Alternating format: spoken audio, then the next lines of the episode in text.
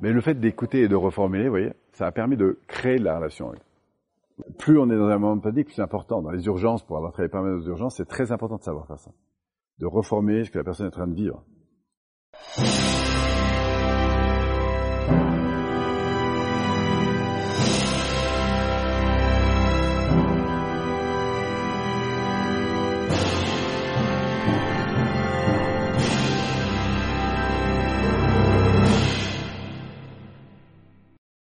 Alors, euh, principe, principe clé, on va jouer juste après.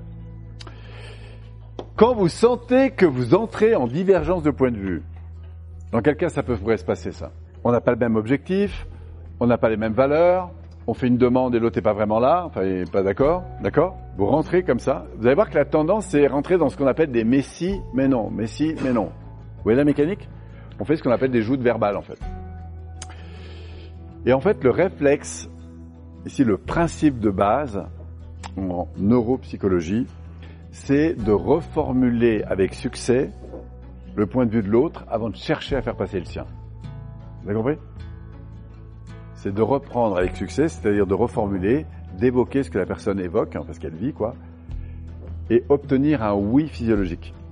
C'est ça le signal que vous pouvez passer à la suite. Et ce que je vais vous dire, c'est encore plus vrai avec les relations avec lesquelles vous avez, euh, on pourrait dire, les, relations qui sont un peu construites.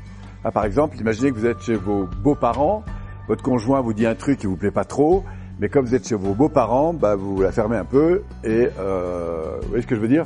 Hein, Vous la mettez un peu en sourdine. Sauf que quand vous reprenez la voiture après le troisième virage, là, au fait, qu'est-ce que tu es allé dire là tout à l'heure, etc., euh, etc. Vous voyez? Et en fait, le premier réflexe qu'on va voir chez les gens qui ont l'art de se mettre en conflit, parce que c'est un art, ils vont être beaucoup dans l'affirmation. Et c'est le premier piège, c'est d'affirmer ce que je dis. D'accord? Je vais au fond dicter à l'autre ce que je crois, ce que je vis, ce que je ressens, etc. D'accord? C'est un réflexe. Ok? Et plus vous connaissez bien les gens, plus c'est Facile. Si vous avez en plus une responsabilité à l'égard de l'environnement avec lequel vous communiquez, j'entends par exemple vos enfants, ou parce que vous êtes patron dans une équipe, ou quelle que soit la situation, professeur, etc., eh bien, quand quelqu'un dit un truc, vous allez réagir en affirmant ce que vous pensez. Oui ou non?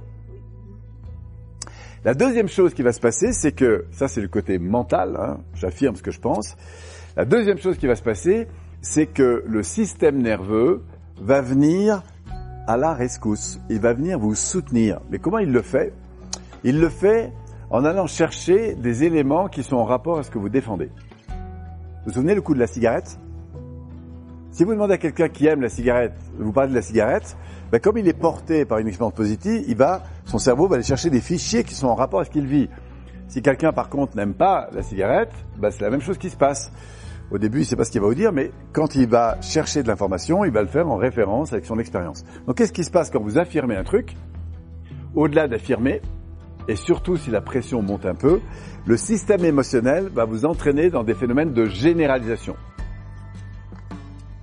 C'est-à-dire qu'il va aller chercher en référence dans le passé, il va sélectionner des informations, parfois même faire des distorsions, qui sont en rapport avec ce qu'il défend. Et d'une manière générale, il va étendre sa réalité émotionnelle à une réalité globale. C'est-à-dire qu'en gros, un, dire oui, mais toi tu penses toujours ça, de toute façon c'est toujours pareil avec toi. Ah, je le savais de toute façon que tu allais dire ça. Vous voyez ce genre de truc? Ah. Mais enfin, tout le monde sait ça. Qu'est-ce que tu me racontes là? Vous voyez ce que je veux dire? Pourquoi? Parce que ça va me faire du bien. C'est pour ça qu'on dit on souvent et que le jeu nous ramène dans notre puissance à nous. Le 11, c'est un phénomène un petit peu de généralisation. Donc, affirmer, et deuxième piège, c'est généraliser. Et en général, le ton monte un peu. Ça va avec. Pourquoi? Parce que c'est émotionnel. Voilà. Évidemment, vous lâchez davantage avec vos enfants qu'avec vos voisins de palier dans ce cas-là. Oui ou non? Voilà. Et enfin, la troisième chose qui va venir soutenir votre système de défense, c'est la posture corporelle. C'est-à-dire que vous allez manifester sur un plan non verbal une attitude de rejet. Par exemple, ça va commencer avec des trucs très simples, alors là, il faut me regarder. Vous voyez, vous allez lever les yeux en l'air comme ça. Ou alors, je vais vraiment croiser les doigts avec un mouvement arrière. Enfin, croiser les bras, pardon. Ok? Voilà. Enfin bref, je vais manifester en fait, non verbalement. Mais ça, sachez que c'est capté par le niveau préconscient ou inconscient de l'autre.